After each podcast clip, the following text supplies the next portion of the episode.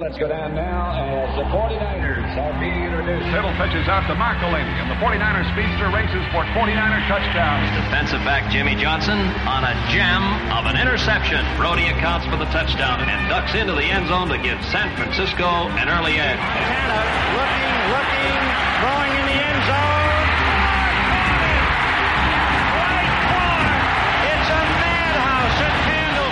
Can ever, ever take it away from us. Moore tries to sweep over right side, breaks the tackle, breaks another. He might go into the end zone. Pressure's coming, and he is hit by Brian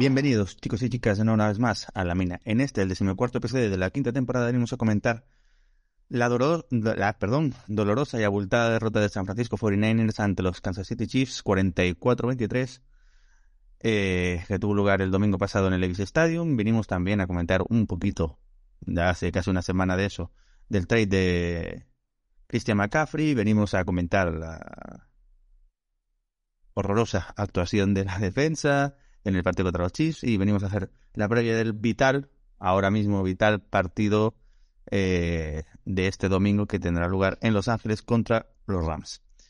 Para todo ello, pues eh, contamos con gran parte del equipo habitual.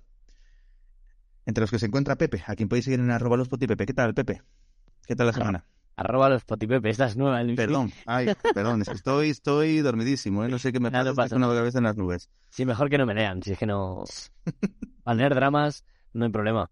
Que pues nada, aquí estamos. Un día más, feliz porque seguimos vivos, pero lo que es por San Francisco, pues mira, bastante, bastante mosca. Pero bueno, oye, hoy sorpresivamente venimos a hablar mal de la defensa y no del ataque. Esto ya es, esto ya es un sinsentido.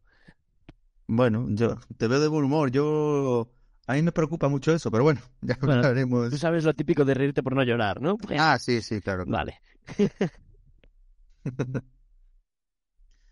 Eh, también nos acompaña Nacho, a quien podéis seguir en arroba Nacho F, mayúscula agudo. ¿Qué tal, Nacho? ¿Qué tal, chicos? Pues nada, eh, otra semanita de las que estamos ya acostumbrándonos, ¿no? A tener siempre problemas y a hablar sobre qué se ha hecho mal, qué no se ha hecho mal en, en los partidos y, como ha dicho Pepe, sorprendentemente defiende la defensa. Pero bueno, es lo, es lo que hay con estos San Francisco 49ers, que no, no terminamos de ver cómo despegan los proyectos de, de Salazar. También nos acompaña su hermano, arroba los terneros barra baja. ¿Qué tal, Mario? Muy buenas, ¿qué tal? Pues, hombre, eh, preocupado sí, porque no me esperaba tan mal nivel de defensa, pero sorprendido de perder, pues no, no tanto, al menos como otras personas. Yo creo que eh, venimos haciendo unas cosas mm, reguleras y al final estallan si vas jugando contra un top 2 de la liga.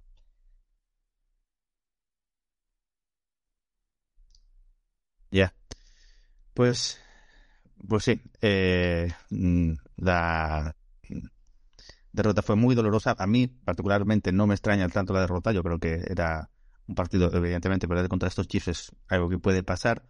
Sin embargo, sí que estoy dolido por, por la manera, ¿no?, en que se llevó a cabo o que fue esa derrota, ¿no? Yo creo que lo que más me dolió fue el un poco lo que decía Pepe, ¿no? Que la actuación tan, tan mala, tan lamentable de la defensa, que se supone que es nuestra mejor unidad, que se supone que es una de las mejores de la liga, pues es que yo no sé vosotros, pero tuve la sensación de que no iban a parar un solo drive de los Chiefs. O sea, los Chiefs se pasaban el campo costa abajo. Esa sensación tuve del partido. Eh, tuve una sensación de desesperación, de impotencia por ver al equipo y dice, pero ¿qué está pasando? No, no presionamos al quarterback. Eh, nuestra línea defensiva se supone que es élite, no hace nada. Eh, la secundaria que estamos jugando especialmente bien, un desastre por todos lados. No sé. Eh, cuando medio los paramos, después nos convierte en un tercero y veinte, un tercero y once, dices tú, pero lo que... Todo mal, todo mal. Creo que, que cuando se ha, cuando la defensa ha rendido bien, que ha sido muchas ocasiones desde, desde el año pasado, se ha lavado a, a Demeco Ryans, pero creo que también es justo decir cuando le pintan la cara que se lo, que le pintaron la cara. Yo creo que este domingo Andy Reid eh, le pintó todo, todo, todo, toda la carita de Meco Ryans y no pasa nada. Es un coordinador defensivo buenísimo y creo que esto le va a servir para, para mejorar. Eh, espero que sea un punto de inflexión, que mejore como lo hizo el año pasado, si no recuerdo mal, una derrota contra los Packers. No sé si os acordáis, que también dijimos es que no puede ser, que, la defensa haya jugado así de, mal, porque más o menos tuvimos la misma sensación. Eh, que nos ganan con un field goal final, si no recuerdo mal. Eh, pues a partir de ahí yo creo que la defensa dio un paso adelante, mejoró. Eh, el hecho de que estuviese Eric Amstrad en el, como defensive tackle también ayudó. Estoy seguro que la vuelta de, Eric Amstrad va a ayudar mucho a la mejora del equipo. Eh, pero yo creo que es justo decir que la defensa y de Meco Ryans y su plan pues se vieron sobrepasados completamente por Andy Reid, ¿no? Pepe, no sé qué opinas tú de eso. Hombre, escúchame, Luis, es que me has puesto en bandeja. A mí, eh, la semana pasada me bendisteis que, que, que no, que, había que darle algo de mérito a Shanahan por esa defensa. Ahora toda la culpa es para Demeco. O sea, no entiendo bien el funcionamiento. No, no, evidentemente. Yo creo que cuando tú tienes una buena defensa en 2019 con un coordinador, tienes una muy buena defensa en 2022 con un coordinador, pues evidentemente el factor común en ese caso es Shanahan. Evidentemente, yo creo que eso no es, no no es discutible, ¿no? Ahora, en el día a día, el game plan, evidentemente, eh, la responsabilidad es de Meco Ryan, ¿no? Cuando falla el ataque, ¿a qué le echas la culpa, Pepe? A ¿Eh? Shanahan, pero eh, yo Entonces, cuando falla la defensa, claro, Luis, lo justo es que cuando la defensa es muy buena es, a pesar de Shanahan, gracias a, a Demeco, cuando la defensa falla El a pesar y todo eso no, lo ha dicho nadie realmente. O sea, yo, yo solo digo que eh, una cosa es que pueda ser un poco mérito de, de ambas partes, pero para todos, también mérito que de mérito. Entonces, sí, sí, ahora no es de echarle todas las culpas a Demeco, ni antes era de echarle todas las flores a Demeco, ¿no? No, no, claro, eso está claro, está claro. Hablo de, de la sensación general de, coño, pues siempre se le echó, en, eh, o se le agradeció a Demeco, pues ser un poco más agresivo, eh, sus planteamientos con, la, con, con los blitzes, etc, etc, etc, el buen trabajo que estaba haciendo, pero también es justo que no, por ejemplo, el que tiene que, que ajustar a lo largo del partido no puede ser el entrenador, tiene que ser el coordinador. Y nos marcaron cuatro touchdowns iguales, con la misma puta jugada. ¿No? Yo creo que eso es un, vale, en este caso, de demérito, de, de, de Meco Ryans. Pienso yo, ¿no? Yo creo que la jugada esta de Harman nos fundieron en la endzone todo, todo lo que quisieron con ellos. Yo creo que eso es un, eh, un deber de, de, de. Que no quiere decir que haya que echarlo, que no valga para nada. No, coño, ya está, no pasa nada. Es Andy Reid, es un pedazo de entrenador, uno de los mejores de la historia, un genio ofensivo, y te lo puede, y te puede pasar, no pasa nada. Lo que pasa es que pierdes un partido de manera dolorosa. Esperemos que espabilen y todos, eh, tanto los jugadores que no jugaron bien como, como el entrenador o los entrenadores responsables de la defensa que no plantearon bien el partido y que no supieron ajustar a lo largo de, todo ello, ¿no? Yo creo que eh, cuando te meten 44 puntos, pues tienes que apechugar un poquito con las culpas generalizadas. No es solo de Meco Ryan, ni Kyle Shanahan, ni Charlie Ward, ni, ni Nick Bosa, ¿no? Los que tienen que apechugar cuando te meten 44 puntos, que haces yo algo mal en general. Y cuando metes 23 puntos también, y desaprovechando 75.000 veces, eh, oportunidades distintas, pues también tienes que, que eh, racionalizar las culpas entre quarterback, entrenador, coordinador ofensivo, que en este caso coincide con el entrenador, eh, receptores, línea ofensiva, tackles, etcétera, eh, todo. Todo, el, el único que se salva para mí de la debacle del domingo es el señor que llevaba el número 23, que acababa de llegar por ahí y rindió como uno más. Pero rindió bien. El resto, para mí. Bueno, si es rendir como uno más, muy bien no rindió entonces, ¿eh? Bueno, me quiero decir, pues jugó. Eh, buena como bueno, se sabía el playbook, lo que se sabía y jugó bien, pues lo que se podía esperar de él, ¿no? Nos levantó un par de veces del asiento y ya está. Pero de verdad, por meter un poco de para empezar, no, no pasa nada. Pues sí, me he desahogado un poquito, luego después de la chapa. eh, si queréis empezamos, chicos. Eh, no sé si queréis debatir primero lo de la defensa o... Sí, ya estamos con la defensa, ¿no? Yo quería, bueno, supongo que Mario, bueno, iba a decir por, por historial del, del programa, ¿no? Que, siempre eh, estáis un poco más en desacuerdo, pues hasta que llegue el desacuerdo de Mario contigo, Luismi, eh, yo, vamos, yo estoy de acuerdo con, con tu análisis reflexión sobre la defensa. Yo creo que es bastante obvio que pese a que sí, hay jugadores que, que no estuvieron en defensa eh, rindiendo a su nivel, se notó sobre todo que fue eh, mérito de, Andy Reid, sobre todo, y también de mérito de, de, de Mecon ¿no? O sea, Andy Reid es, un genio ofensivo que ya ha consolidado de, muchos años en la liga. Y se notó que hicieron un game plan, sobre todo para esquivar las, las presiones de, de Nick Bosa. Y eso nos hizo mucho daño. Y el propio Bosa no supo interpretarlo en el campo y Deme con la banda mucho menos. Y justo yo creo que mejor define el, partido es cuando, pues la segunda parte, no el tercero y veinte, vaya. Eh, cuando más o menos el ataque te sujetan al partido, si conseguimos crear un ataque de cero puntos y, poder meternos en el partido, tiene un tercero y veinte cuando parece que por fin la defensa se entona. Y te hacen un tercero y veinte de esa manera, ¿no? No, no es una jugada rota que Mahomes hace magia, a Kelsey que también hace magia, porque al final son los chips y te lo pueden hacer y ahí no puedes decir ni mu. Pero ese tercer evento de una jugada diseñada que le sale a la perfección y no, no, no es que ni, estuvimos cerca de, poder parar eh, esa carrera. Yo creo que es lo que mejor define el partido y, por dónde se nos fue, al igual que las, los tres touchdowns ¿no? que has comentado de, de Harman, que fue exactamente la misma jugada. Jugada que a mí me recordó, y no sé vosotros, que no entiendo por qué hemos dejado de hacerla en ataque nosotros, ¿no? Que era también un poco sin identidad de Shanahan estos años con Ayuki y Divo, y este año yo creo que no hemos visto ninguno. Decías que iba, que iba a estar eh, en desacuerdo con Luismi, pero, pero yo no estoy en desacuerdo con Luismi en este caso. O sea, creo que el debe máximo de este de esta derrota está muy compartido, pero el máximo es tiene que ser de Meco Ryan, sí, sí. O sea, es la primera vez, bueno, en Atlanta no estuvo bien, pero tenía la excusa de las lesiones, pero creo que no nos gusta a nadie porque porque es un entrenador que nos que nos estaba dejando muy muy muy ilusionados y muy convencidos pero hay que ver la realidad y la realidad es que no es que no estamos jugando bien en defensa. Llevamos dos semanas en las que no estamos jugando bien. Yo quiero pensar que es porque el primer partido, porque no, porque había mucho ilusionado, y el segundo porque no estaban bien. Y Bosa juega el peor partido de su carrera, en mi opinión. Eh, mm, Ufanga apareció el del año pasado. Warner otra vez no estuvo nada bien. Greenlow estuvo fatal, además salió lesionado. Savarius Ward es el peor partido que le he visto yo jugar desde que está en San Francisco. Y justo todos los que he ido diciendo, menos Warner, han estado lesionados, ¿no? Entonces quizás...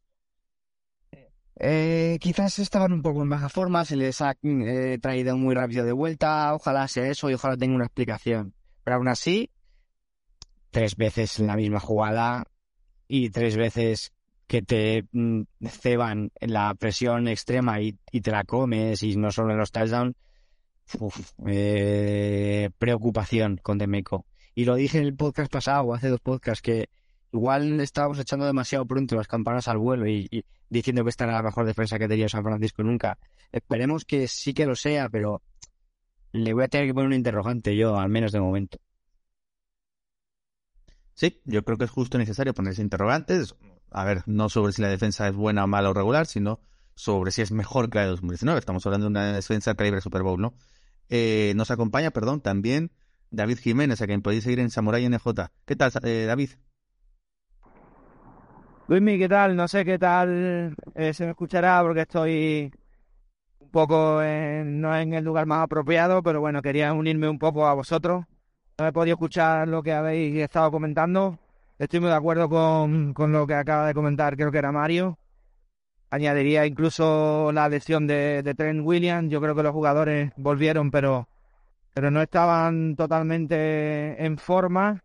Creo que eso se nota demasiado. Creo que estamos eh, notando también mucho esas dos bajas que tenemos por el centro, tanto de Ari Cáncer como de Javon Killow. Eh, la verdad que el equipo se vio bastante mal. Yo no creo que ese sea el, nivel nuestro que somos capaces de dar en defensa. Eh, es cierto que no nos habíamos enfrentado todavía a un equipo de, del nivel de Kansas City, pero si analizas el partido, bueno, tampoco ellos hicieron nada del otro mundo. O sea, supongo que ya lo habéis comentado, pero es que nos desarmaron con simple 10 tweets, eh, Bosa demasiado agresivo, ningún tipo de contain en los linebackers. Eh, yo creo que Eh, el año pasado por esta fecha más o menos andábamos igual. Creo que el Bay nos va a venir de fábula, a ver qué tal el partido contra Rams. Sería importantísimo irnos al Bay con 4-4. Espero que, que ese partido los jugadores lesionados ya tengan un poco más de tono. No es normal como quemaron en esa jugada a Moniwar en profundo. Creo que fue Valdez Scarling. Eh, en fin, yo tengo confianza de que el equipo retome. Y realmente cuando hay que estar fuerte, Luismi, es en diciembre, no ahora. Tenemos un récord negativo, pero bueno, también es, eh, Tampa Bay, por ejemplo, está con, con récord negativo, está líder de la división. El nivel de la división nuestra, pues sorprendentemente está Seattle eh, en cabeza de la división. O sea, a poquito que enderecemos el rumbo, yo creo que podemos ganar la división. Y ya luego, una vez te meten en playoff, pues todo puede ocurrir. Eso es lo, un poco lo que yo pienso, Luismi. Perfecto. Eh, a ver, a ver. Eh, estoy contigo. Lo importante es en diciembre, pero para, llegar a diciembre con vida hay que ganar partidos también en octubre. También nos acompaña, perdón por este esta presentación tan larga, Alberto, que podéis seguir en el Yelmo barra NFL. ¿Qué tal, Alberto? Hola, buenas Luismi, buenas a todos. Eh, nada, muy rápidamente, también muy contento de estar con vosotros tras la durísima derrota que tuvimos contra Kansas. Y bueno, pues estaba pendiente un poquito de Twitter desde la mina por si alguien quiere interactuar con nosotros, que a lo mejor lanzamos alguna, alguna pregunta adicional. Y nada, eh, seguimos, seguimos con el programa. estoy 100% de acuerdo con, con todo lo que habéis dicho porque os nos seguimos en Twitter y os leo y supongo que será lo que habéis más o menos comentado. Y bueno, pues estamos en uno de los momentos, yo creo, más duros de la historia reciente de la franquicia. Y como bien decía David ahora, eh, nos jugamos bastante contra los Rams, como de hecho ya habíamos previsto en el programa previo al partido de Kansas, que, bueno, se valoraba la derrota como una posibilidad, no tal nivel de paliza, pero sí la derrota, y ya preveíamos que el partido contra Rams sí iba a ser eh, realmente importante para el devenir de la temporada. Así que adelante y encantado de estar aquí con vosotros. Muchas gracias por tus palabras, Alberto. Como siempre es un placer tenerte por aquí. Bienvenido al programa. Eh, yo tengo que tengo que comentar un par de cosas. Una de, una de las cosas, sobre todo que estoy súper de acuerdo con, con, David, que creo que el Bay nos va, nos va a venir bien. Creo que es un momento bastante, nos ha caído en buena semana, creo yo. Es un momento importante en el que, para bien o para mal, puede venir bien, en el sentido de que vienes habiendo perdido contra Rams, por lo que sea, y te puede valer para frenar un poco esa dinámica negativa. En cambio, si vienes ganando, pues te puede valer también para trabajar un poquito más lo que, lo que queda temporada. Y respecto a lo que estabais hablando de si la mejor defensa de lo de que igual tiramos demasiado por otras campanas al vuelo, con la mejor defensa tal, eh, en diciembre, que es cuando hay que estar bien, eh, Nueva Orleans nos metió 46 puntos, ganamos el partido, pero bueno, hablando de defensa, y el siguiente lo perdimos con Atlanta, que nos metieron 30 más o menos parecido a lo que nos ha podido pasar ahora. Em, y, lo voy a decir yo y puede sonar hasta irónico que lo diga yo, pero yo creo que ahora también podríamos estar reaccionando un poquito. Eh, el equipo ha demostrado cosas, la defensa ha demostrado cosas y el nivel que ha dado la defensa a lo largo de la temporada, quitando obviamente estos dos últimos partidos, eh, no se puede dejar de lado. Y habiendo demostrado lo que ha demostrado, creo que es más que evidente que la defensa tiene todo el nivel del mundo y que puede ser un momento de bajón y tal, pero que no creo que, vaya a empezar a ser la tónica habitual de esta defensa. Porque es lo dicho, no creo que se pase de ser una defensa. Ya no te digo top 10, porque puedes pasar de top 10 a, una de las de abajo. Pero prácticamente la mejor defensa, con unas estadísticas que nos han visto en años, a una defensa que cualquiera te baila, creo que hay que tomárselo con un poco más de calma, la verdad. Creo que creo que no es para tanto Creo que es más el hecho de haber perdido los dos partidos seguidos y que se haya cortado ese momentum y ahora estemos en una situación totalmente distinta, a que realmente parezca algo grave. La verdad, yo creería que fuera algo grave si lleváramos así todos los partidos y hubiéramos tenido que ganar metiendo 50 puntos, pero habiendo demostrado lo que demostrado la defensa, creo que es una situación perfectamente reversible, la verdad. Hombre, yo creo, como ha dicho Luismi antes, eh, todo, todo este análisis de la defensa es partiendo de una base de que la comparábamos hace unas semanas con si era mejor que la de 2019. O sea, partimos de una base de que es una defensa muy buena. O sea, tampoco creo que estemos sobrereaccionando. Solo que, bueno, son análisis que toca después de dos malos partidos después del domingo que toca un poco hablar en negativo de la defensa. Pero yo creo que siempre partimos, ¿no? De, de esa base de que es una muy buena defensa y que Demeco ha demostrado que es un un buen coordinador defensivo, pero claro que hasta hace unas semanas nos prometíamos de es la mejor defensa que hemos tenido en años y Demeco es mejor que sale sin duda y ahora pues dices, bueno, eh, vamos a pensárnoslo un poquito, que igual antes estábamos viniéndonos demasiado arriba y el nivel real no es ni tampoco ese ni tampoco es de esas dos semanas, ¿no? Que hay que ir viéndolo un poco, vamos, solo, solo añadir eso. Claro, sí, ya que estoy, sigo yo. Eh, eh, a ver, sí, pero es que la imagen que se nos queda a todos es que nos fuimos al descanso 14-13 y perdimos 44-23. O sea, la segunda parte es que nos pasan por encima. Pero bueno, sí, o sea, no estoy diciendo yo que ya automáticamente sea mala la defensa, simplemente le pongo un interrogante. Y sí que sí creo que hay que ponérselo, ¿eh? Sí que creo que haya que ponérselo. Esperemos que esperemos que remonte también. Es posible que remonte. Creo que el propio de Meco Ryans, como has dicho tú, mm, Luismi no empezó bien el año pasado. Contra el partido contra los Packers también de una imagen un poco pobre, yo creo. En plan, Rogers solo tenía que, que abrir a sus receptores y elegir a cuál iba a atacar para, para conseguir un primer down y lo conseguía una y otra vez. Así que yo pienso que Demeco todavía creo mucho en él, creo que va a ser un grandísimo eh, head coach el que viene y todo eso. Sigo creyendo, pero ya no, no, no tanto como antes, ¿no? Quizás.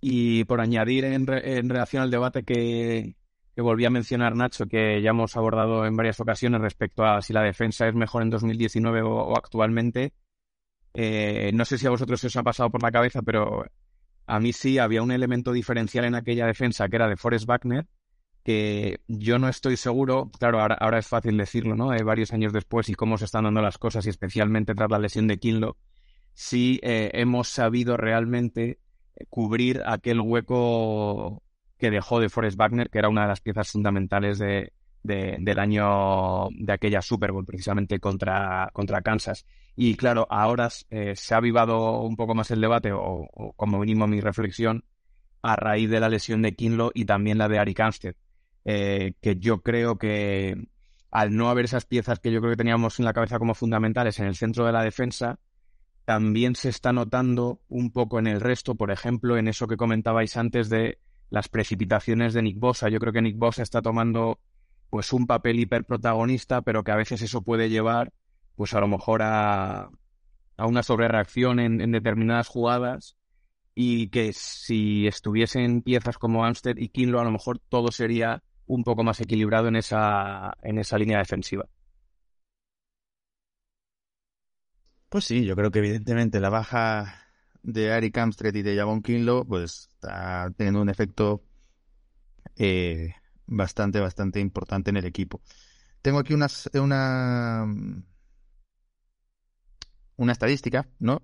Las yardas de carrera permitidas eh, por el equipo con Ari Amstred y sin Ari Amstred. Con Ari Amstred per- eh, permite 64 yardas de carrera y, con, y sin Ari Amstred 111, es es decir, casi el doble.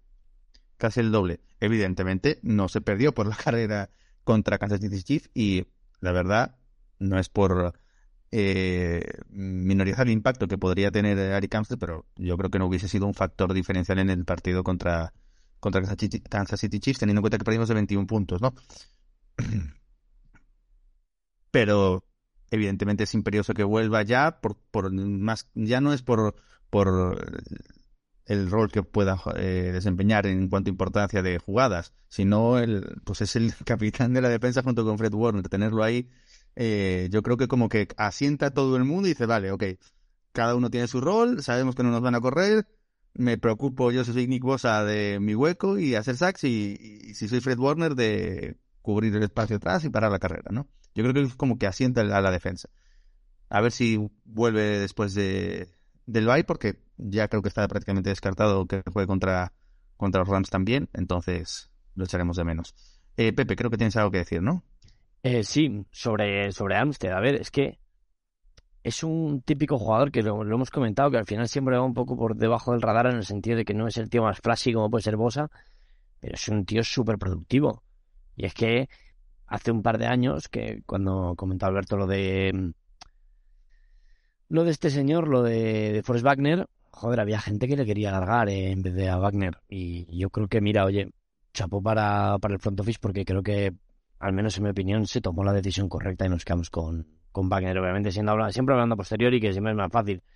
Pero la verdad que es un jugadorazo que se le echa muchísimo en falta. Y también esa versatilidad que le puede dar a la línea de que en cualquier snap te puede jugar prácticamente en cualquier sitio de la defensa. Al final esas cosas pues se notan con un tío tan importante. David, no sé si tienes algo que comentar. Sí, bueno, yo quería un poco también a, a- apuntar eh, que evidentemente la, de- la defensa del otro día fue un desastre por todas estas cosas que estamos comentando, pero no quitemos también su parte de protagonismo al ataque, ¿eh? O sea, tuvimos un tuvimos ese momentum que no supimos aprovechar al filo del, del primer tiempo. Tuvimos, creo que fueron al menos cuatro jugadas dentro de la yarda 35 de Kansas City, de la que sacamos, no sé si creo que fueron nueve, puntos en cuatro jugadas dentro de la yarda 35. O sea, eh, hay que dar a cada, a cada mm, unidad su parte de responsabilidad y bueno, la parte de responsabilidad también de la banda, que ya la habéis comentado. Yo creo que Andy Reid nos da un baño totalmente, un baño táctico, tanto a Demeco como a Kyle Shanahan, y que no sabemos eh, reaccionar. O sea, eh, yo no, mm, evidentemente la defensa estuvo mal, fue un desastre, pero eh, también hay que repartir a cada unidad su parte de culpa. Eso es lo, ese apuntito es lo que yo quería hacer también en Ritmi. Venga, me... Pepe, Nacho, Mario, creo que tenéis todos cositas que decir. Va, va Nacho antes. Soy yo, soy Mario esta vez. Vale, eh, sí, eh, mm, yo creo que no es el partido para criticar ataque, ni mucho menos, ¿eh? O sea, no quiero decir que no tengan su parte de culpa. Eh, hay drops y hay... Y obviamente cuando estás en la yarda 20 y Garoppolo tiene una intercepción muy fea, pero yo creo que no es el partido para criticar ni el ataque ni a Shanahan, la verdad. Eh, porque sí, bueno, vale, se fallaron, se fallaron eh, drive en esa, en esas posiciones del campo, pero también yo creo que se movió bastante bien el balón. Garoppolo tuvo algún pase bueno, eh, Kittel en las recepciones buenas. Ayuk me parece que jugó un partidazo. Quizás Tibo sí que estuvo un poco peor. Lo que vimos de McCaffrey estuvo bien. Yo creo que eh, mm, si la defensa hubiera estado eh, a un nivel ah, decente, aceptable, igual hasta podía haber ganado el partido. Fíjate lo que te digo. Incluso con la intercepción de, de Garoppolo en red zone y, todo eso. Entonces, eh, bueno, hay cosas que limar en ataque poco a poco, es work in progress. Yo cada, semana le voy viendo mejor al ataque, eh, incluido esta. Y pues es que no me parece el partido que por el que haya que poner el game plan de Sanahan en la picota. Yo creo que no estuvo mal. Nada, yo no tengo nada que decir, o sea, iba a decir exactamente lo mismo. O sea que Grande. Pues eh, yo voy a hacer un poco la nota discordante en este aspecto. Yo creo que sí que hay que... Evidentemente, eh, lo que no puede ser es que te metan 44 puntos, ¿vale? Evidentemente no puede ser que, que el ataque rival sea quien sea, ¿vale? Es Mahomes, es Andy Reid, que me parece muy bien. Te pueden en- en meter muchos puntos, pero no con la impunidad con la que se pasó la el ataque rival, eh, que parece que tiene el campo cuesta abajo, ¿no?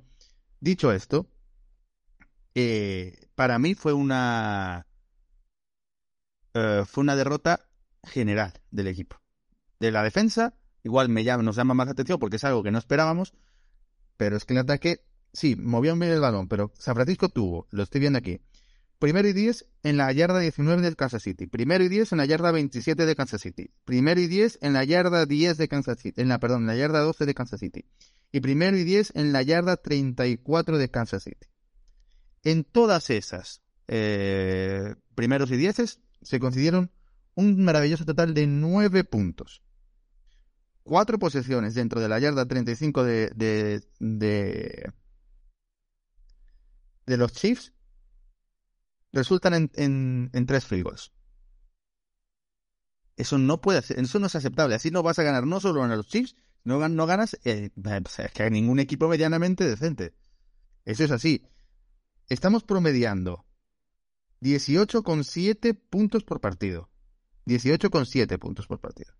En la temporada, teniendo un equipo que tiene a Divo Samuel, que tiene a Brandon Ayuk, que tiene a Josh Kittle, que tiene, evidentemente no vamos a contar a, McCaffrey porque ya estaba, pero tiene a, a, Jennings, que es un buen receptor, tiene mogollón de piezas para hacer. Evidentemente, la línea ofensiva está dejando eh, que desear un poco, no está jugando especialmente bien, pero coño, eh, vamos a ver, yo creo que eh, estoy de acuerdo en que no hay que tampoco exagerar, pero yo creo que es justo decir que el equipo en el ataque no está funcionando bien y que está dejando muchísimo que desear porque no puede ser que este equipo se deje tantos puntos en, en la red zone cuando, cuando tienes tanto, tanto talento. O sea, vemos en el touchdown de Kittel que muchas veces es tan simple como, joder, dale la oportunidad a tu mejor jugador de ganar un balón dividido, de competir y, anotar un touchdown. No tienes por qué entrar en la endzone sin que te toquen. En una jugada espectacularmente diseñada de carrera o que, que los bloqueos funcionan de puta madre y nadie toca a nadie. No, pues vale, vale lo mismo eso, que está muy bonito, que un touchdown en que Kittel salta dos metros por- eh, y, y el, el defensive back le toca la mano y que casi es incompleto. Vale lo mismo. Entonces yo creo que el equipo, y no es solo culpa de Shanahan, creo que los jugadores no están rindiendo bien, Kittel no está rindiendo bien, Divo no está rindiendo bien, Brandon Ayuk está jugando, es el mejor jugador de ataque, junto con, sorpresivamente, Aaron Banks, que luego hablaré de él, pero yo creo que es eh, una responsabilidad que los jugadores de ataque tienen que, que, que tomar, porque son ellos los que están haciendo drops. Somos el equipo con más drops de la liga y tenemos un cuerpo de receptores y de Teren brutal. No puede ser, no podemos ser el equipo con más drops de la liga. Es imposible, no se puede. Vi- vimos drops el otro día de Divo, de Kittel, de Ayuk. No puede ser, o sea, no puede ser. Tienen que ponerse, eh, espabilar, porque la temporada, de verdad que, eh, que parece que acaba de empezar, pero es que ya vamos a la mitad de la temporada. El partido contra los Rams es el octavo ya, de 17. O sea, se acaba el tiempo y un no ir a playoff con este equipo, no ganar la división tal y como está la división, es un auténtico fracaso. Con esto no quiere decir que haya que echar a todo el mundo y, quemar al Davis, pero sería un fracaso enorme no ganar esta división, por lo menos para mí. Nacho, creo que tienes algo que decir. Soy otra vez que te iba a contestar. A ver, eh, o sea, sí, está claro, pero es que vamos a ir de manera escalonada, quiero decir. En cuanto se lesiona Lance, todo es un desastre. ¿Por qué? Porque tiene que ir al campo alguien que no ha hecho pretemporada y se está viendo. Se está viendo que Garópolo es Garópolo y por mucho, por mucho talento que tengas alrededor de él, es que tiene que pasar el balón por sus manos siempre. A no ser que juegues en Wildcat o algo de eso, pero vamos. Y la mitad de los drops son por mal placement, ball placement. La otra No, mitad de no los estoy de acuerdo, Pepe. Eh, Mario, no estoy de acuerdo. la mitad, o si no la mitad, 40, 30%. La otra es porque el balón va a Ray Ray McLeod. pues eh, la otra mitad es porque va a Charlie Warner. Y sí, luego hay, y luego hay algún drop que es de Brandon Ayuk y de, y del propio Kittel, pues sí. Pero, pero es que esto, esto se criticó, yo esto lo critiqué en su día, en la semana 2, de, de que la offseason había sido pues un desastre. Y no lo voy a criticar otra vez ahora. Yo creo que, que una vez que ya es un desastre, tienes que, tienes que empezar a mejorar. Y yo sinceramente creo que el equipo sí que está mejorando en ataque. Y espero que empiecen a concentrarse más y que Kittel, que cada vez también le voy viendo mejor a Kittel, sigue sin gustarme y, sigue- y seguiría traspasándole, ¿eh? O sea, bueno, gustarme entre comillas. Pero cada vez le estoy viendo mejor. Y yo, mm, joder, o sea, los Bills le metieron 24 puntos a los Chiefs y les valió para ganar. Nosotros le dimos 23, ¿sabes? Y luego el, el safety de Garoppolo, es que es Garoppolo. O sea, es que es Garoppolo, es que le ha, tira, le ha tirado una vez fuera. Ha hecho un, un throwaway una sola vez de 160 dropbacks. Es que es Garoppolo. O sea, pues si no te gusta, no te lo quedes. Pero ese programa ya lo hicimos en la Wii 2 y no lo voy a hacer otra vez. Es que yo creo que el menor de los problemas ahora mismo es Garópolo. No, pues yo creo que es una de las principales razones por la que todo no está clicando. Pero Para bueno, mí está jugando bien. O sea, lo que se puede esperar de él. no está jugando mal, claro, no está jugando mal. Bueno, y, y- vale, ¿y quién está jugando mal? Muy mal. Entonces, peor que Garoppolo. McGlinchey. Vale, pero es que McGlinchey es McGlinchey, ya sabemos que McGlinchey es McGlinchey. Garópolo es Garópolo, o sea, a ver. Claro, quiero decir, si no te gusta McGlinchey, pues cámbialo en off-season.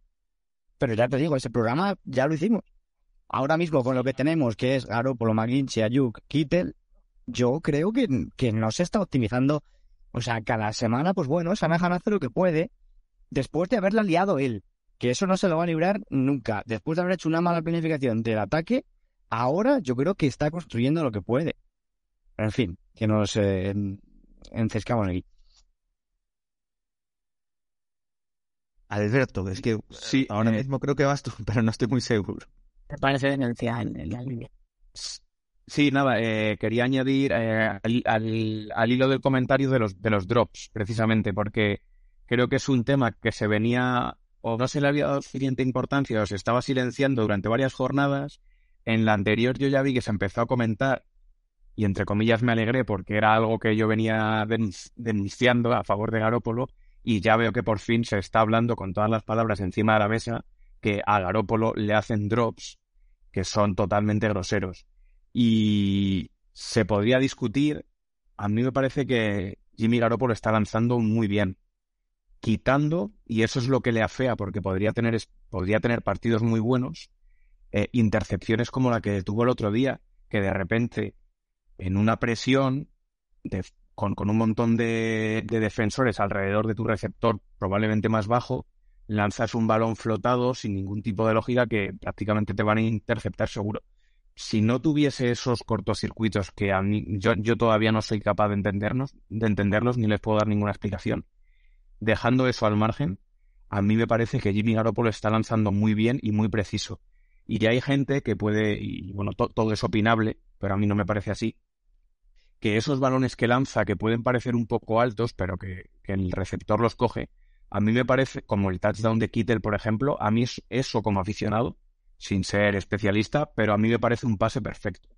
Porque tienes a tu tight end de cara, que es eh, uno de los jugadores más altos y más fuertes, que puede saltar y que también tiene los brazos largos, y que le ha, eh, le ha, le ha ocupado el puesto o bien al linebacker o bien al safety, que puede ser más pequeño que él, como fue el caso, y con lo cual le das una ventaja impresionante. Es cierto que el pase puede parecer que va arriba, pero es que yo creo que esa es la idea precisamente, para tener al receptor alejado del, defensor y poder atrapar el balón. Y, eh, y, y como esos, eh, hay bastantes pases que a mí me parece que están muy bien, que le están dejando caer. Por lo tanto, eh, es cierto que Garoppolo está teniendo fallos, pero para ser el quarterback backup de este año, eh, bastante bien que lo está haciendo y si no le dejasen caer tantos balones, el ataque funcionaría mejor, en mi opinión.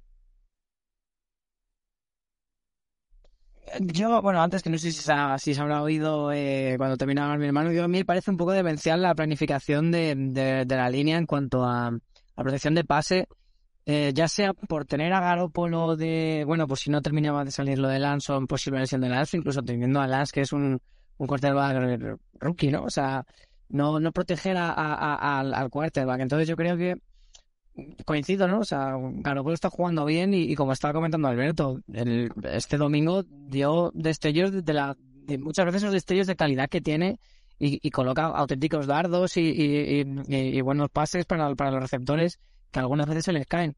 Pero, pero también lo que le pasa mucho a Garoppolo es cuando no está cómodo, cuando la, cuando la línea no le aguanta los segundos necesarios y ya ahí es donde se le ven todas las, las, las- vestiduras a, a, a Garoppolo, porque alarga jugadas demasiado, no se la juega muchas veces en vez de se- asegurar el balón y incluso pases medianamente fáciles, pero nota esa presión o un poco presión fantasma. Y yo es que me acuerdo perfectamente del, domingo de un drop de, Ayuk en, un, en una ruta slant, pero es que en una ruta slant súper sencilla y se la pone abajo, atrás, se la pone mal, porque le está entrando por el lado de McGlinch un jugador que tampoco lo tenía en la cara al, al defensor de Kansas, pero aún así, pues bueno, pone un mal pase, pero bueno, es que eh, así Garoppolo ese es el ataque, entonces yo no... Es algo que nunca he entendido y me parece demencial, ¿no? Si el, si el plan de presente y futuro, uno, de cuarta titular es un, un chico novato, poner la vida un poco más fácil y, e intentar mejorar un poco eh, esa línea. Y parece que hay una dejadez por parte de Shanahan con la línea que, que a mí no, no, no termino de entenderla. Y pues eso, por terminar un poco el, tema del ataque, Garoppolo no, pues eso. O sea, si a Garoppolo le pones la vida fácil, pues te deja sus destellos y sus pases buenos, o mm, pases fáciles que tampoco los pone todo bien, o lecturas malas como en, en la, en la intercepción, que es una. Está solo Jeff Wilson saliendo desde el backfield en una ruta a Texas. Y si ya hacer esa lectura era un pase facilísimo porque estaba solo, pero Pero bueno, ese ha sido largo porque tampoco le vamos a criticar porque ya le llevamos conociendo tiempo. Entonces, pues, es un poco lo que hay. A mí en ese sentido, la clave me parece, man, sobre todo la planificación de la línea, porque al final me recuerda un poco al tema de lo que pasó con los Bengals y con Barrow. Primer año que cogen a Barrow, tienes a Chase después, tal, con un ataque espectacular. Pero en el momento en el que por mucho quarterback, por mucho mixon que puedas tener, si no tienes línea, ¿qué pasó? Que Barrow acabó con la espalda partida en la semana 4 o 5, no me acuerdo cuándo fue. Entonces, creo que lo mínimo que puedes hacer si tu intención es desarrollar, sobre todo a un quarterback, es darle una protección relativamente decente. Que sí que es verdad que le han pagado un dinero a la Trent Williams, por ahí obviamente yo creo que hay, hay poco que decir. Pero al final es meter todas las. meter todas bueno, no sé ni qué frutas se dice. Meter todas las manzanas en la misma cesta, por decirlo de alguna forma. Entonces, yo creo que ahí se podía haber eso planteado igual de una, de una forma distinta. No habría que ver cómo, cómo se podría hacer pero en general eso es una deficiencia bastante importante porque al final hablando en claro les dejas en pelotas a todos.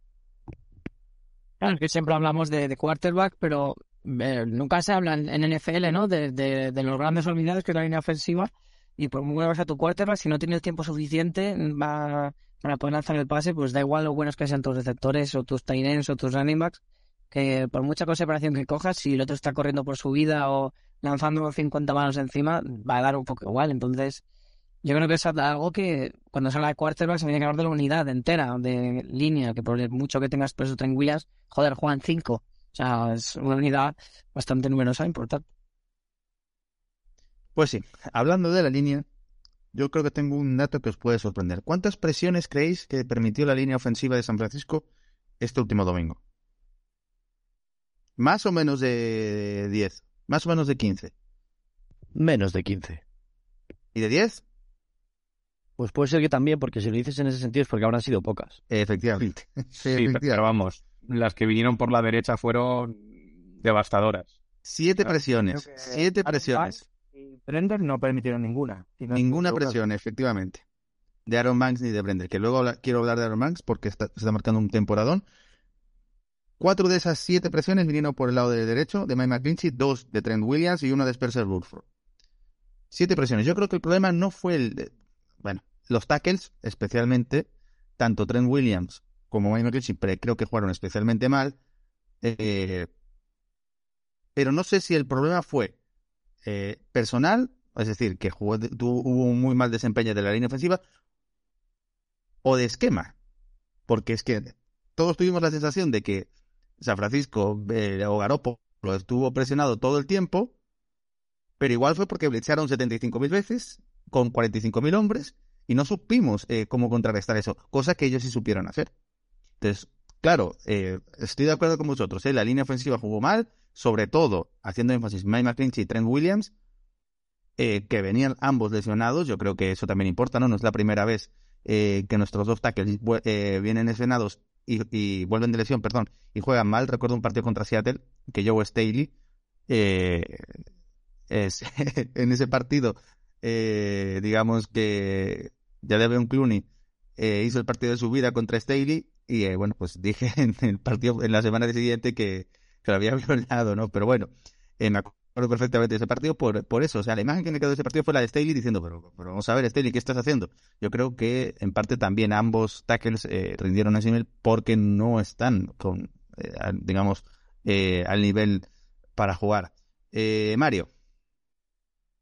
Sí, bueno, respecto a la estadística de presiones, es que a mí me da un poco igual si, si, si San Francisco es un equipo que lo que intenta es correr, ¿no? O sea, lo único que tienes que hacer en vez de presionar, es cargar la caza, que no corran, y cuando sea un tercero y largo, con una sola presión en un solo drive, puedes cargártelo ¿no? al, al, equipo, a todo el ataque de ese equipo. Entonces, pues que haya muchas o pocas presiones me da igual. O sea, hay que ver un poco el contexto. Y yo creo que es lo que le pasa a San Francisco, que es un ataque monocanal. Intenta eh, poner la carrera y, en fin, lo de siempre. En cuanto se diseñó la, una plantilla con Garoppolo, pues hay, hay un grandísimo fallo que está intentando solucionar a Sabahan eh, a la fuerza, que es que no podemos ir en largo. Y ahora, bueno, pues lo intenta, siempre fallan, porque sean por drops o porque la verdad no es preciso o por lo que sea, o porque en vez de ser Kittel el que tiene que atrapar el pase es Warner. Mm, Pero ese es el problema de San Francisco, es un ataque monocanal porque está mal construido y ya está. Y cuando venga Lance, pues se solucionará, esperemos. Y si no se soluciona, pues se acabará esto. Yo creo que, mm, que pese a que mm, no haya habido muchas presiones y todo eso, yo creo que el punto más importante, desde luego mientras tengamos a Garópolo en el ataque, es que Garópolo se sienta seguro en el pocket, porque cuando Garópolo se siente seguro en el pocket es cuando está en disposición de lanzar más rápido y cuando Garópolo siempre sale todas las semanas cuando, cuando hay un buen partido Garópolo. En el momento en el que Jimmy lanza rápido, es el momento en el que el ataque mejor funciona y en el que realmente eh, se ven esas mejores facultades que puede tener el, el quarterback. El tema es que al final eso acaba siendo muy dependiente de, del cuerpo receptores. Y el cuerpo receptores, ya lo hemos comentado, no está jugando bien. Entonces, al final yo creo que se junta un poco todo y yo no soy eh, el más, eh, el gran defensor de Garópolo, pero precisamente creo que se junta un poco todo para que se dé una situación bastante más complicada para él realmente. Entonces, creo que siendo un poco justos, habría que hablar un poco de que todo el ataque como unidad está siendo poco efectiva y al igual que otras veces hemos podido comentar que, por así decirlo, culpable, no vamos a decir culpable porque igual queda un poco feo, pero uno de los que estaba favoreciendo a que funcionara un poco menos bien el ataque o peor podía ser Garópolo, creo que en estos momentos hay un cúmulo de situaciones que, eso, entre una línea ofensiva que no, las que da poca seguridad, las cosas como son, y un cuerpo de receptores que nada menos aún, lo cual es bastante más sorpresivo porque yo creo que lo de los, lo de la línea ofensiva ya lo hemos comentado, ya lo comentamos en principio de temporada. Creo que se junta un poco todo y al final hace un caldo cultivo que yo creo que no hace ningún, ningún bien a Garópolo, ningún bien al equipo. O sea que es una situación delicadilla, la verdad.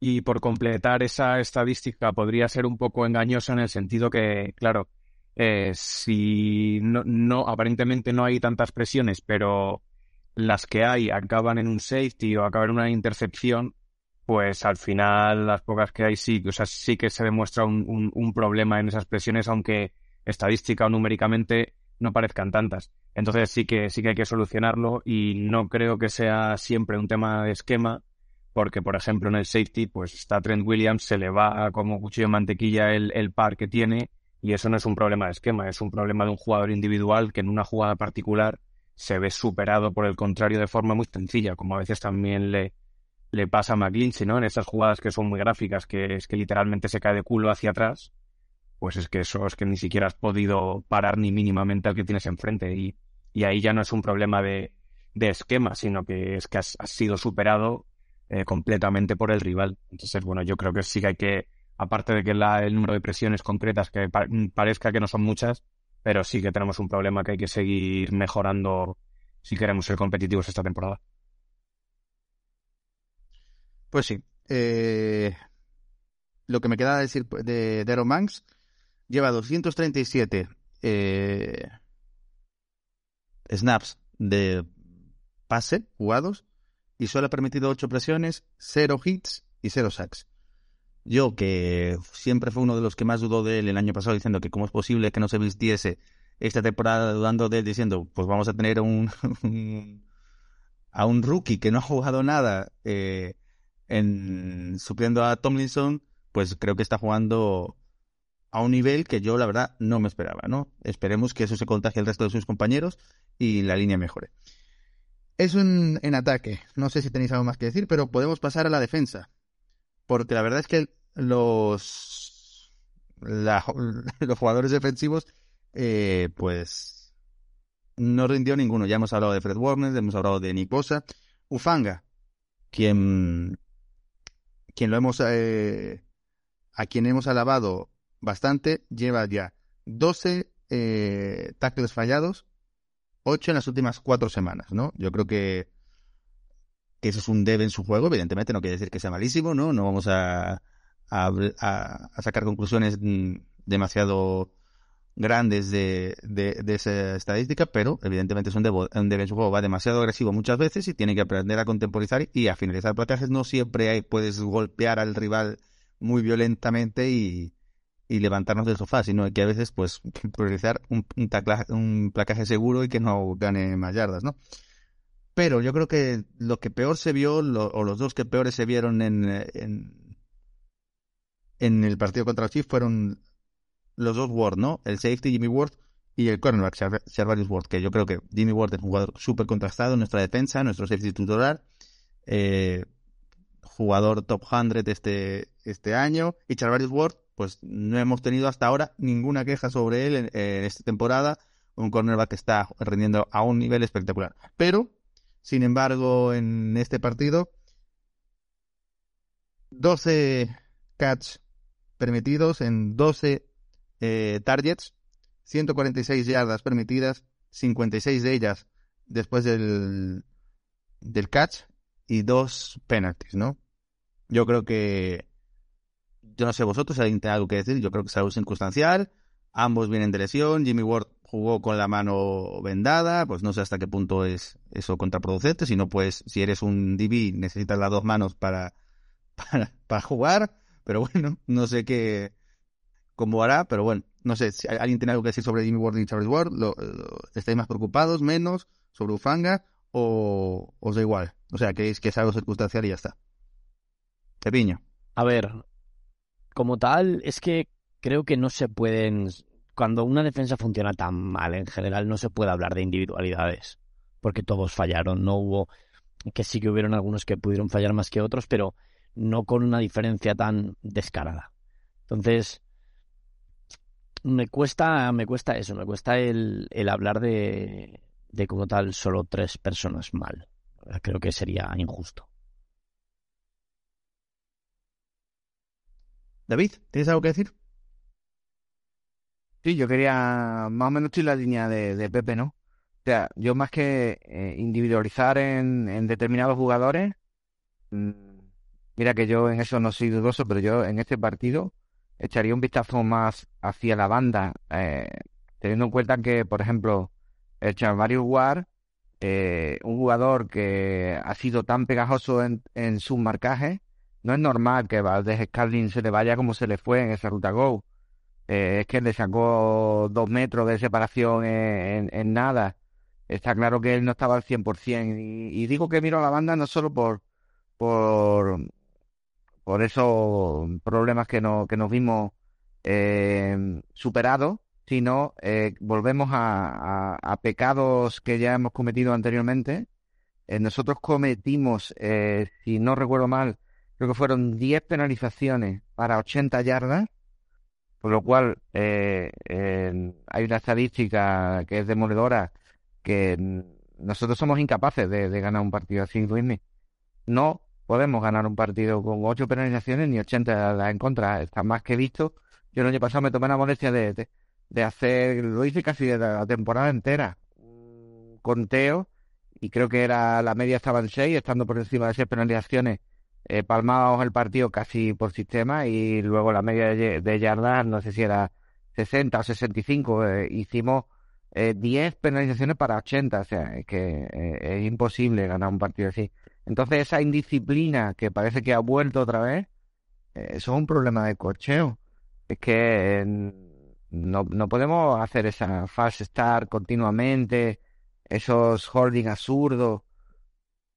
Es que no, no, nos dificultan continuamente los drives. Eh, no sé, no sé quién fue este partido, pero por ejemplo la semana pasada, eh, creo que fue Jake Brendan, en, en, en el drive del último cuarto ese tan largo que hicimos, es que mete tres penalizaciones dentro del mismo drive. Es que eso, o sea, no se puede permitir. Y eso es un problema de, de coacheo. Yo no sé hasta qué punto, hilando un poco los problemas de la línea ofensiva, no sé qué, qué le pasa a Brunskill. No sé por qué está entrando un poco más. Yo creo que. Pero bueno, eh, también estoy de acuerdo que nuestro problema no es la línea ofensiva, pero sí que esas penalizaciones nos, nos lascan mucho, dueme. Totalmente de acuerdo. Llevamos en lo que va de temporada 57 penalizaciones. El quinto equipo que más penalizaciones comete la NFL, es decir, 9,5 eh, penalizaciones por partido. 48 de ellas han sido aceptadas por el rival. 27 ofensivos, el noveno que más, y 23 defensivos, el noveno también que más.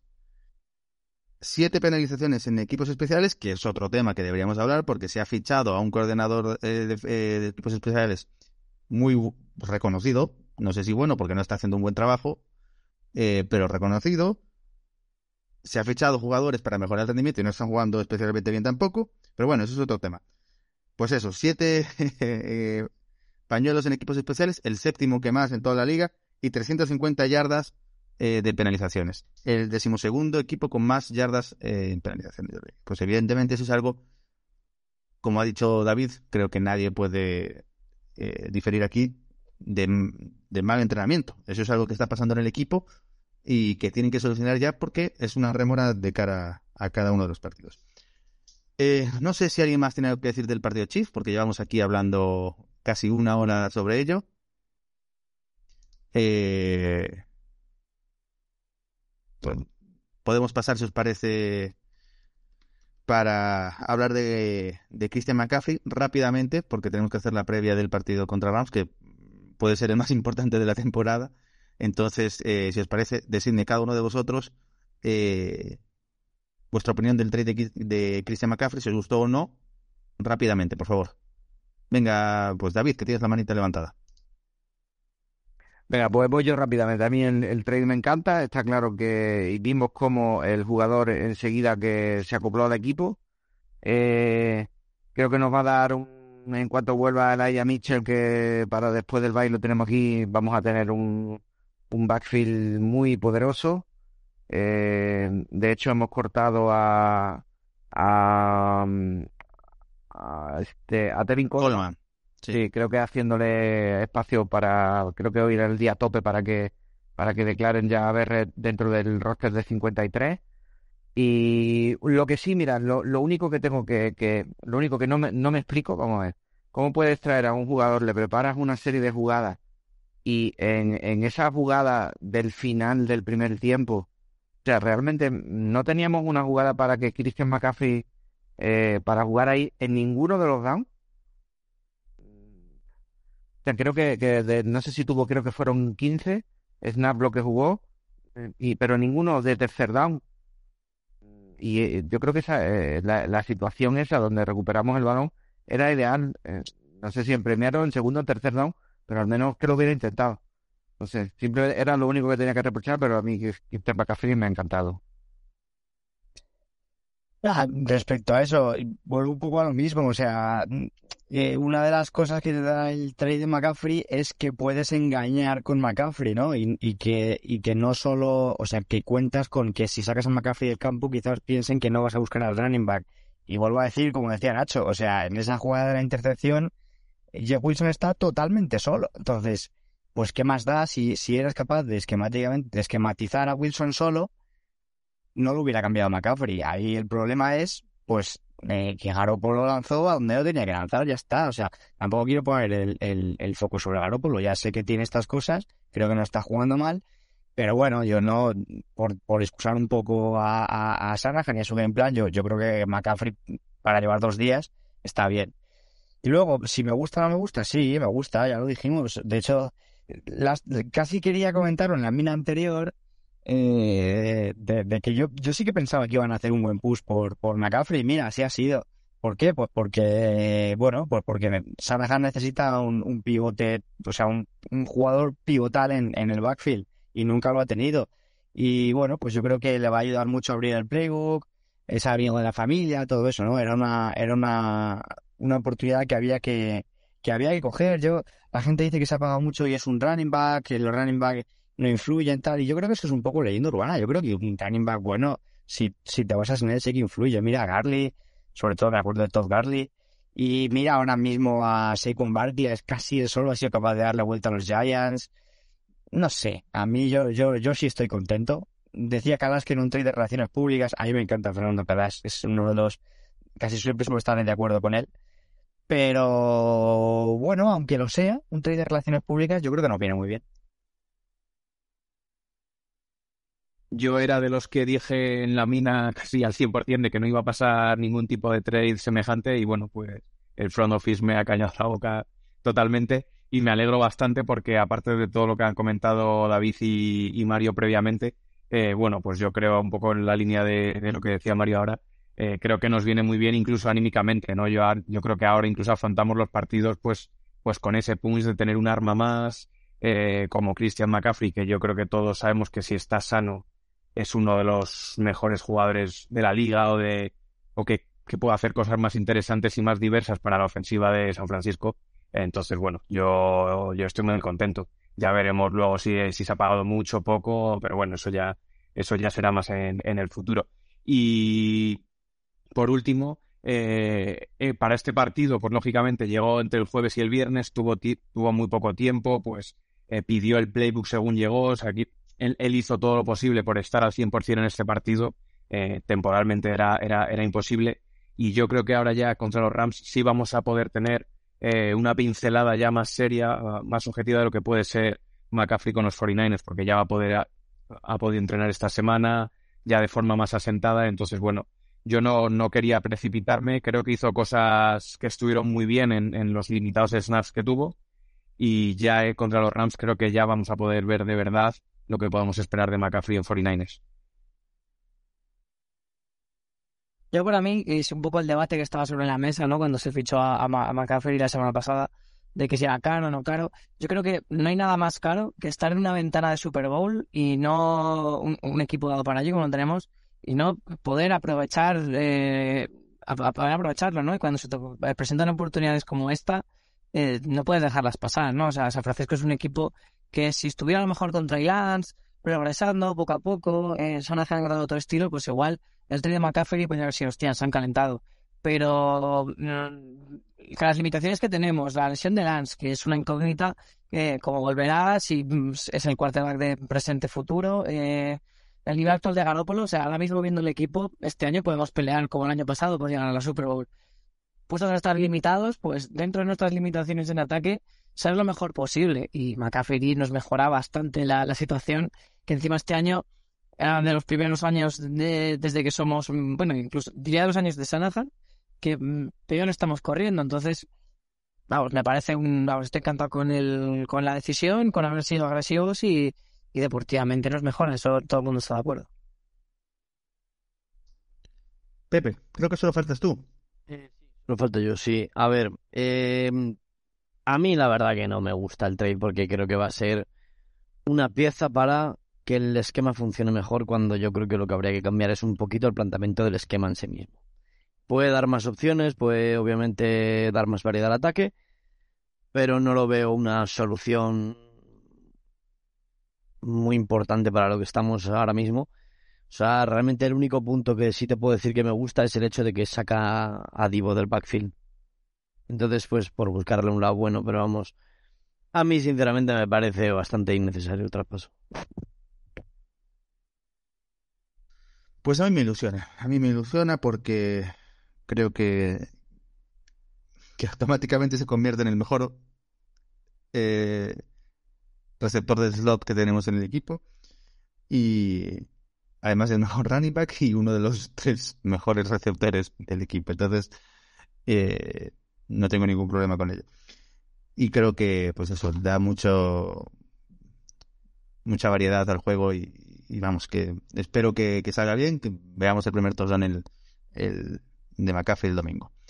Eh, pues yo creo que podemos ir dejando ya por hoy el, digamos, el partido de Chiefs, dejamos ya McCaffrey y nos centramos en el futuro. Que es muy posible que tengamos el partido del año eh, este domingo a las 10 y 5. Creo que juega San Francisco contra. 9 y 5 por el cambio de hora. Ah, 9 y 5 con el, por el cambio. Ostras, mejor, mejor, mejor. Más tempranito, así acabamos. Buenísima hora. Buenísima, perfecto, perfecto. Muy bien apunte, Pepe. Pues a las 9 y 5 de la noche en España tendremos el, el, octavo. ¿no? ¿Cuántos partidos llevamos? ¿Sí? Es el octavo, sí, vamos a Es el octavo. Sí, tres, El octavo partido de la temporada para San Francisco 49 contra los Rams en, en Los Ángeles. Unos Rams que vienen de una semana de descanso. Eso seguramente les habrá sentado bien. No están jugando bien, ya lo vimos que ya jugaron contra nosotros. Eh, pero. Pero bueno, son los Rams, son los actuales campeones. tienen Stafford, hay, Cooper Cup, ya sabemos todo el equipo que tienen. en fin, sensaciones de cara a este partido? ¿Es tan importante como parece? o, no? Así, rápidamente, chicos. A ver, importante respecto al momento de la temporada en la que estamos, yo creo que bastante. Al final, un 4-4 te va a salvar ahí. Yo creo que es una situación, obviamente, muy mejorable, pero con un buen margen para poder trabajar de cara a final de temporada. ¿Un 3-5 es salvable? Sí. Pero nos queda una parte de calendario complicada. Y obviamente, pues, es un resultado que te deja un poco atrás en la división y en la conferencia. Así que, y más cuando te estás jugando previsiblemente a la división con Rams. Creo que es un partido bastante clave, de hecho, la verdad. Pues venga, aprovechamos y dime el resultado y el MVP y vamos hablando así cada uno de nosotros y qué tan clave le parece el partido y el resultado y el MVP. Venga. Vale, pues yo creo que nos vamos 3-5 al Bay. Creo que perdemos 17 a 14. Creo que la defensa va a volver, pero el ataque... Mmm. Y MVP, pues lo dicho, como perdemos, pues no creo que haya MVP. Pero bueno, oye, ojalá me equivoque como prácticamente todas las semanas, la verdad. Ojalá, ojalá. Eh, David, cuéntanos, ¿tú qué piensas?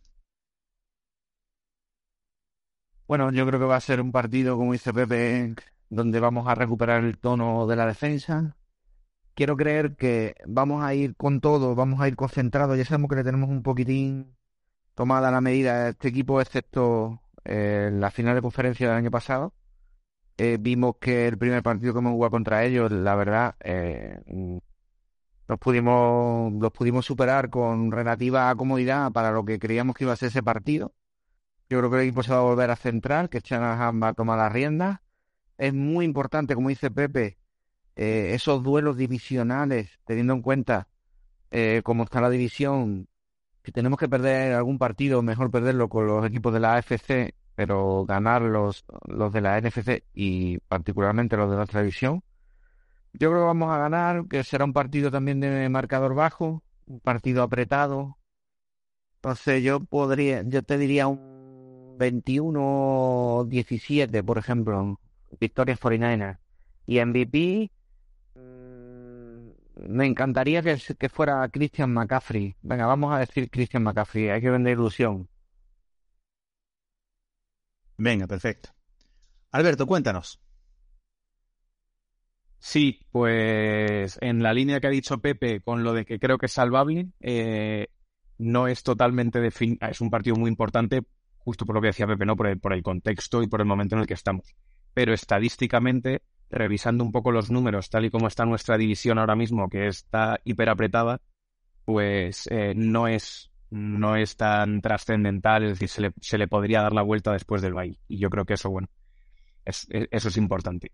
Y eh, en relación con lo que decía David, pues efectivamente estos partidos divisionales están cobrando una, una importancia máxima porque al haber tanta igualdad por los partidos divisionales, que además son, son seis, pues son los que más importancia tienen eh, numéricamente, ¿no? Porque al final sumas una victoria tuya y una derrota de, del contrario y te permite alejarte un poco, reducir diferencias.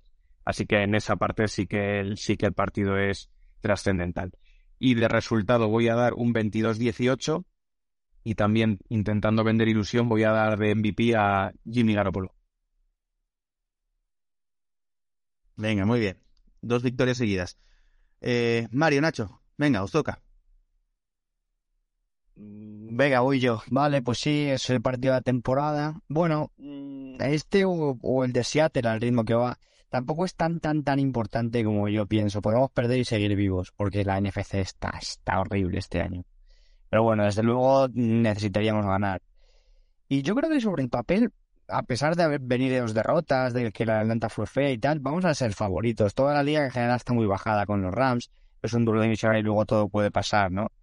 Pero, pero bueno, yo eh, me encantaría seguir viendo una evolución del ataque. Me encantaría que la defensa volviera a, estar decente, no le pido una dominancia absoluta. Eh, creo que el partido pasa eso, por, por replicar un poco el, partido de hace tres semanas o dos semanas. Eh, aislar a Cooper Cup, es que es muy fácil jugar en los Rams, es que es aislar a Cooper Cup y ya está. Entonces, pues bueno, ojalá ganemos. Yo creo que vamos a ganar también. Eh, y, y, el MVP, pues voy a decir A ver, la McCaffrey es buena. Voy a decir... Divo Samuel, otra vez, que suele jugar bien contra los Rams. Sí, yo también soy positivo, ¿no? De, cada partido. Yo creo que los, los Rams, como ha dicho Mario, está, la liga entera está un poco bajada con los Rams. Eh, Stafford no está jugando nada bien. Eh, son, siguen siendo un poco un ataque un poco previsible, ¿no? Aunque bueno, antes de su bye week, por fin consiguieron involucrar a, Allen Robinson en, en el juego, pero bueno, yo creo que no creo que, la, que me parece imposible que la defensa eh, juegue al mismo nivel otra, que, que la semana pasada. Eh, y peor ya, es que es totalmente eh, imposible que pase.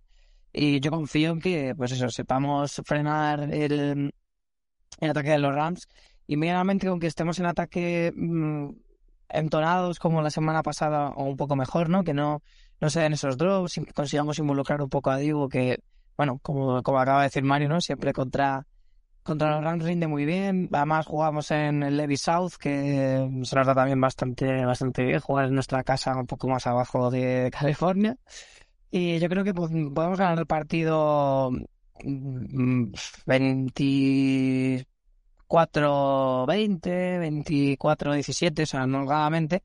Tampoco voy a fliparme, pero yo creo que el partido pasa pasa un poco por aventurarnos en defensa, ¿no? Y que, joder, si más o menos jugamos como la semana pasada contra Chiefs, en ataque y conseguimos involucrar a McCaffrey bastante más, que, que será así esta semana.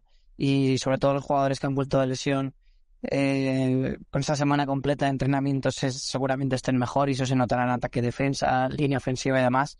El equipo funcionará guay y creo que podemos conseguir la, la victoria. Ah, y MVP que no lo he dicho, eh, Ayuk, que está jugando muy bien y yo creo que culminará otro gran partido.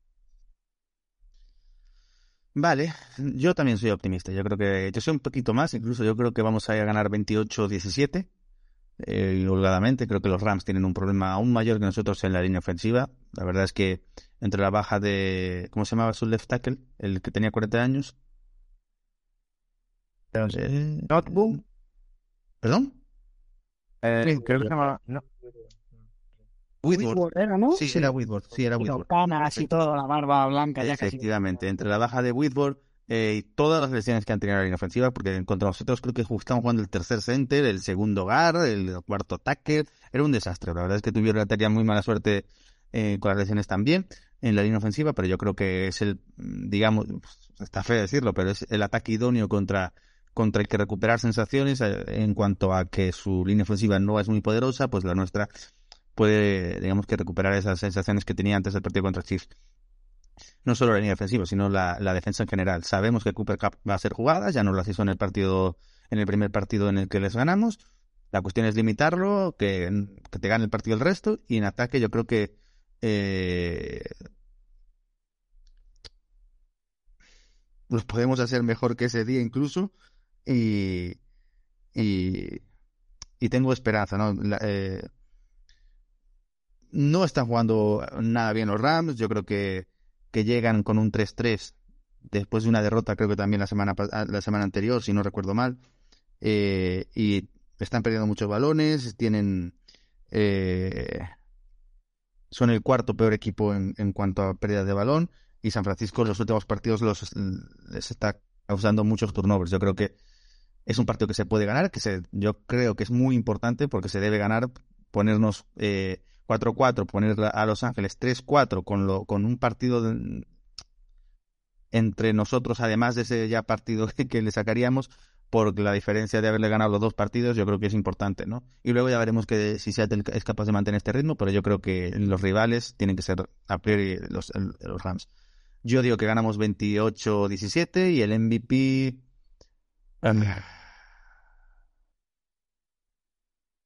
Nick Bosa que después del partido que se marcó contra Chiefs va a tener hambre, va a recuperar sensaciones y va, siempre digo ni cosa creo, pero bueno, y va a hacer varios, varios hacks.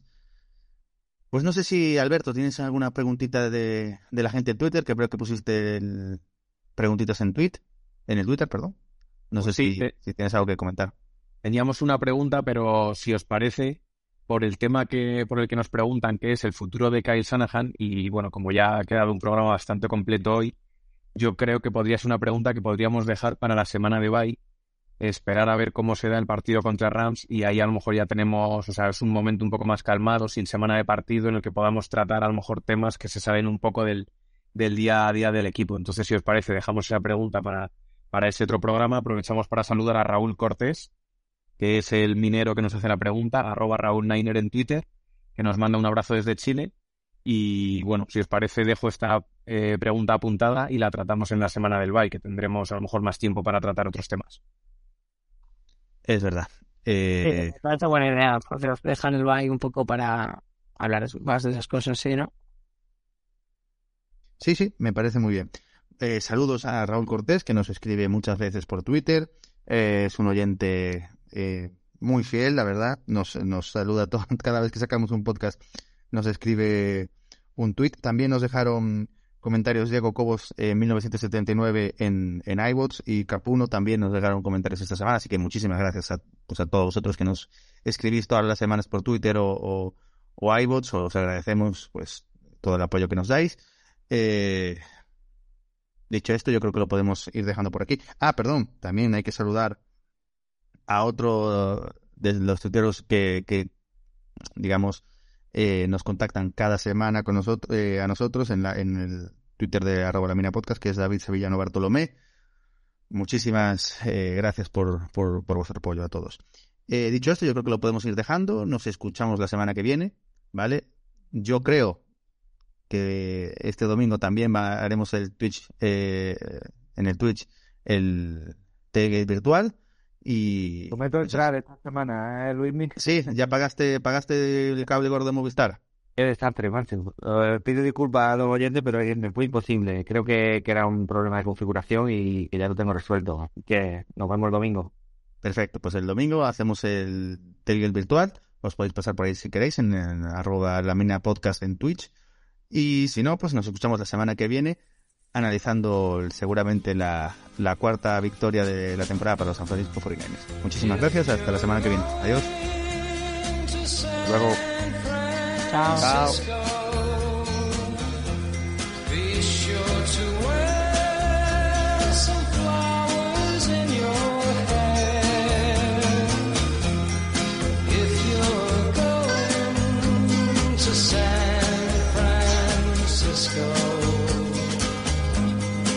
San Francisco.